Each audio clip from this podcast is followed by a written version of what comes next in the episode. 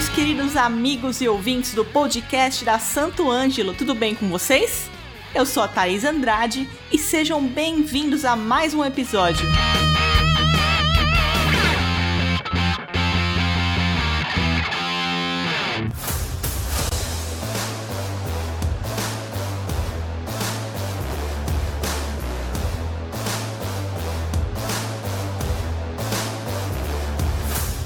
Você é fã de música e quer saber mais sobre o festival Lollapalooza que aconteceu recentemente, você está no lugar certo. Então, coloque seus fones de ouvido, aumente o volume e bora começar, porque hoje contamos com a presença da nossa parceira Letícia Meyer e da Beatriz. Bom, vamos começar aqui abrindo espaço para vocês contarem um pouco mais sobre a carreira de vocês e se apresentarem melhor. Fala galera, Letícia Meyer aqui, tenho 26 anos, sou guitarrista sidewoman e endorso da Santo Ângelo. Já trabalhei com artistas como a Luísa Sonza, Julia Bic, Léo Pires, Larissa Manuela e atualmente acompanho a cantora Carol Biazin. Oiê, meu nome é Beatriz, tenho 25 anos, sou baixista, produtora, cantora e compositora. Minha relação com a música é desde muito pequena. Comecei tocando na igreja, meus pais sempre me incentivaram até porque minha família é de músicos, então eles sempre me incentivaram a tocar, a cantar. Comecei tocando bateria em uma igreja muito pequena. Depois eu fui para outra igreja e comecei a fazer aulas de violão, de contrabaixo. O contrabaixo foi o instrumento que eu mais me apaixonei. Depois disso, comecei a tocar de fato na igreja, era uma igreja maior. E eu toquei com grandes nomes assim da, da igreja evangélica, do segmento evangélico. Um deles foi Ademar de Campos. Sempre gosto de frisar que a igreja foi uma escola para mim. Metade das coisas que eu aprendi foi tocando na igreja. E depois de um período eu decidi sair e parar de tocar. Foi um período bem ruim da, da, da minha carreira, da minha vida. Um ano, mais ou menos um ano que eu decidi voltar para música. Atualmente eu trabalho com alguns artistas do cenário nacional e internacional, como Lued Luna, Rodari, Manu Gavassi, Carol Biazin, Mariana e Adrian. Bom demais, devidamente apresentadas e que currículo de vocês, hein? Muito legal. Bom, continuando aqui, vocês se apresentarem em um festival tão grande como o Lola. Vocês sentiram alguma pressão adicional? Cara, o Lola sempre foi um sonho, né? Acho que para todo mundo. A dimensão desse festival é surreal e a experiência e o impacto que isso causa tanto em nós músicos quanto no próprio artista e público é indescritível. A pressão é uma consequência de tudo isso, principalmente porque é a realização do sonho de inúmeras pessoas que estão em cima e fora do palco e se dedicaram durante dias e meses para concretizar um projeto tão bonito. E eu acho que nessa experiência tivemos um desafio extra, que foi o lançamento da tour reversa da Carol. Então, além de nos apresentarmos em um festival mundialmente conhecido, colocamos no mundo um projeto tão esperado pela própria artista e pela equipe. Para mim, o Lollapalooza sempre foi um festival. Eu sonhei muito muito em ir, sonhava muito em ir e em participar também.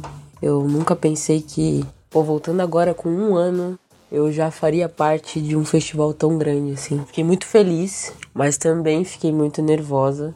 Acredito que é mais um, um, uma pressão, assim, né? Pelo fato de ser o primeiro, a primeira vez tocando em um festival tão grande, em um palco consideravelmente grande. Foi uma tensão, mas uma pressãozinha assim legal, assim, de sentir a adrenalina de, pô, você subir no palco e ver aquele mar de, de pessoas assim, pulando, tipo, num sol, solzaço estralando e as pessoas pulando, curtindo o som.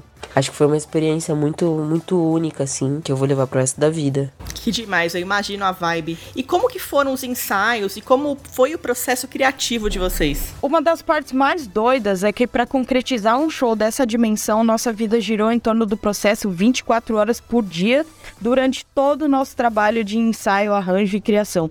Foram horas e meses idealizando o show para que no dia estivesse perfeito. Foi uma equipe de mais ou menos 25 pessoas trabalhando lado a lado na produção, seja musical, visual ou burocrática, e o processo foi bem minucioso para que tudo estivesse impecável. Foram seis dias de ensaios muito intensos. É, eu lembro que a gente meio que batia cartão no estúdio. Todo dia a gente estava lá e a gente ficava praticamente o dia inteiro, né? Foi um processo de, de se adaptar ao novo repertório Acredito que o, o, processo criativo, o meu processo criativo é muito deixando fluir, sentindo, sabe? O que o artista quer, qual é a proposta que o artista quer para passar cada música. é, se essa música vai ter mais groove, se essa música eu preciso segurar, se essa música vai ser. Eu tenho que usar um, um, um timbre específico para aquela ocasião. E foi muito disso, assim, de sentir. É, foram seis dias muito intensos, muito intensos mesmo. Tanto que nos dois últimos a gente estava podre de cansaço. Mas valeu a pena, o trabalho ficou lindo, a direção incrível. Todos os elementos que a gente usou nessa, nesse show foi, ficou tudo perfeito. E qual a diferença entre o Lola e o Rock in Rio ou outros grandes festivais? Acho que os processos não são tão diferentes entre si. O Rock in Rio costuma ter mais palcos que a maioria dos festivais, justamente porque há uma divisão entre gêneros musicais, mas todos entregam uma estrutura impecável.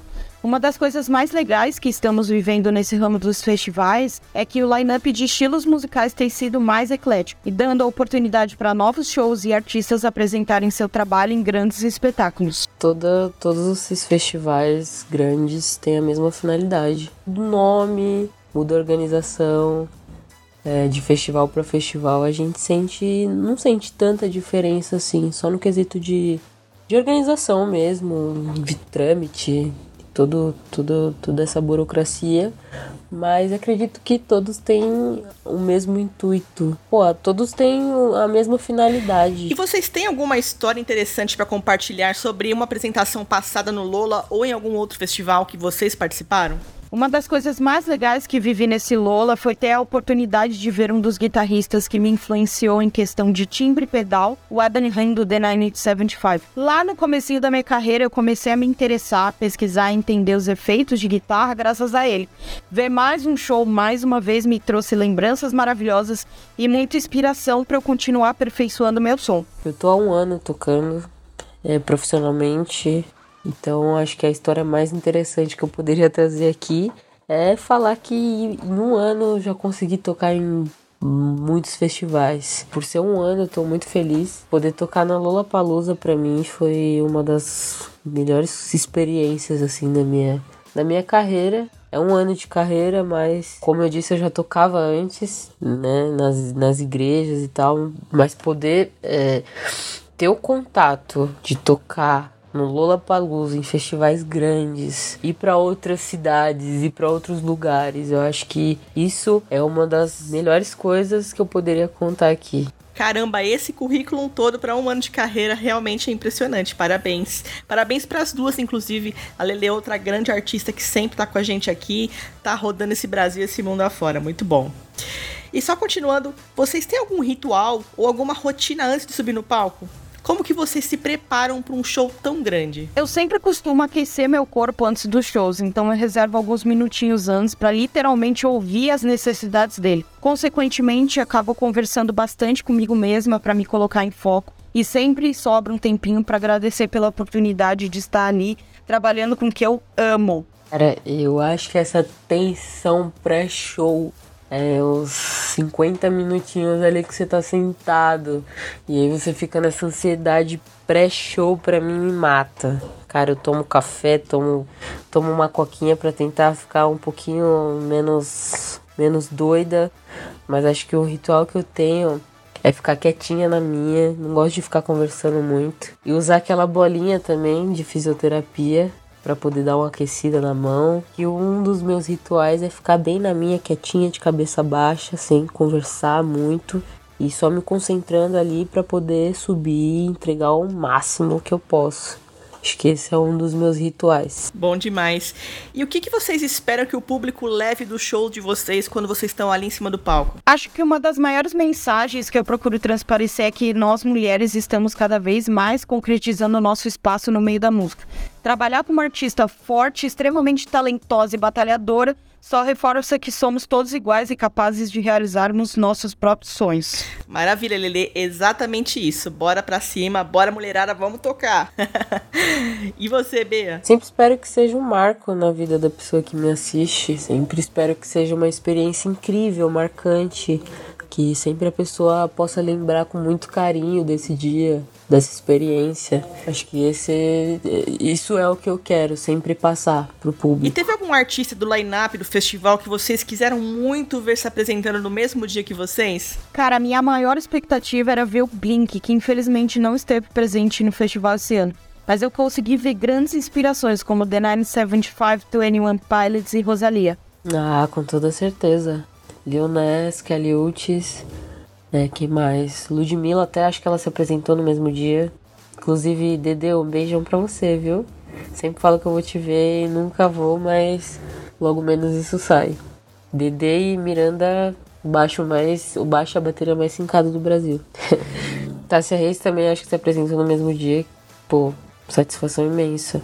Bom, para vocês citarem esses artistas, com certeza alguma coisa chamou muito a atenção, como no caso que a Bia falou da bateria baixo sincado. O que vocês acham que faz uma boa performance ao vivo?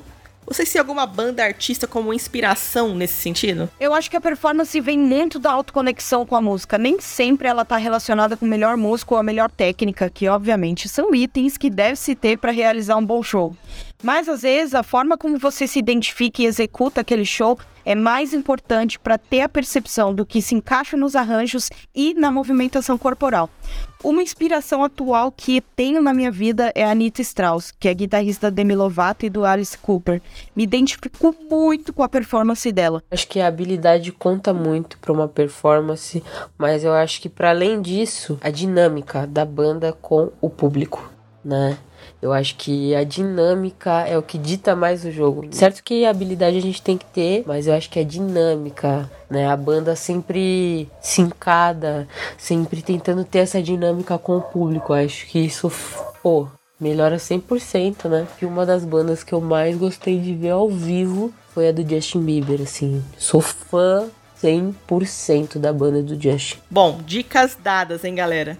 E qual é o próximo projeto de vocês e o que podemos esperar aqui para frente? Meus planos futuros sempre estão relacionados a captar novas experiências, trabalhar com novos artistas e diferentes estilos musicais. Mas esse ano tenho muitos festivais incríveis para percorrer ainda e vocês não têm noção do quanto eu tô ansiosa. Opa, já estamos ansiosos com você, Lele, e passa aqui para contar pra gente, hein? E você, Bea? De projeto, quero lançar aí o meu instrumental com várias colaborações inéditas. Planos para o futuro, quero fechar algumas parcerias com algumas marcas. Quero também expandir a minha carreira é, nacional e internacional. Pô, que demais. Infelizmente estamos chegando ao fim aqui, mas quero muito agradecer a presença de vocês. Obrigada por compartilhar essas experiências tão legais pra gente, importantíssima pro nosso público que tá ouvindo, que tá em casa, que tá começando a tocar e precisa de um incentivo desse. Muito legal. Bom, agora eu quero deixar aí o espaço para vocês mandarem aquele alô pra galera. Galera, ainda tem muita coisa para acontecer esse ano. Eu sou a Lene Meyer e muito obrigado a Santo Ângelo pelo convite para fazer parte desse podcast. Valeu! Primeiramente, quero agradecer a Santo Ângelo por dar, me dar a oportunidade de compartilhar minha história, minha trajetória. Também agradecer a Lele, Lele Meyer. Brigadão, um beijão para você. E espero que vocês tenham gostado da minha história compartilhei um, um tiquinho aí da minha história para vocês. Espero que vocês tenham gostado. Quem quiser me seguir lá no Instagram é be.atrz. Beatriz. É, no Spotify, mesma coisa. Todos os links meus estão na bio do Instagram. Um beijão, pessoal. Espero que vocês tenham gostado. Bom, eu amei. Quem tá em casa gostou também, compartilhe com todo mundo, manda pros seus amigos, pros seus vizinhos, pros seus parentes e também não esquece de nos avaliar nas suas plataformas de streaming. É só colocar lá cinco estrelinhas para fazer esse podcast ir para todo canto, tá legal? Bom, nos vemos na semana que vem, hein? Até lá.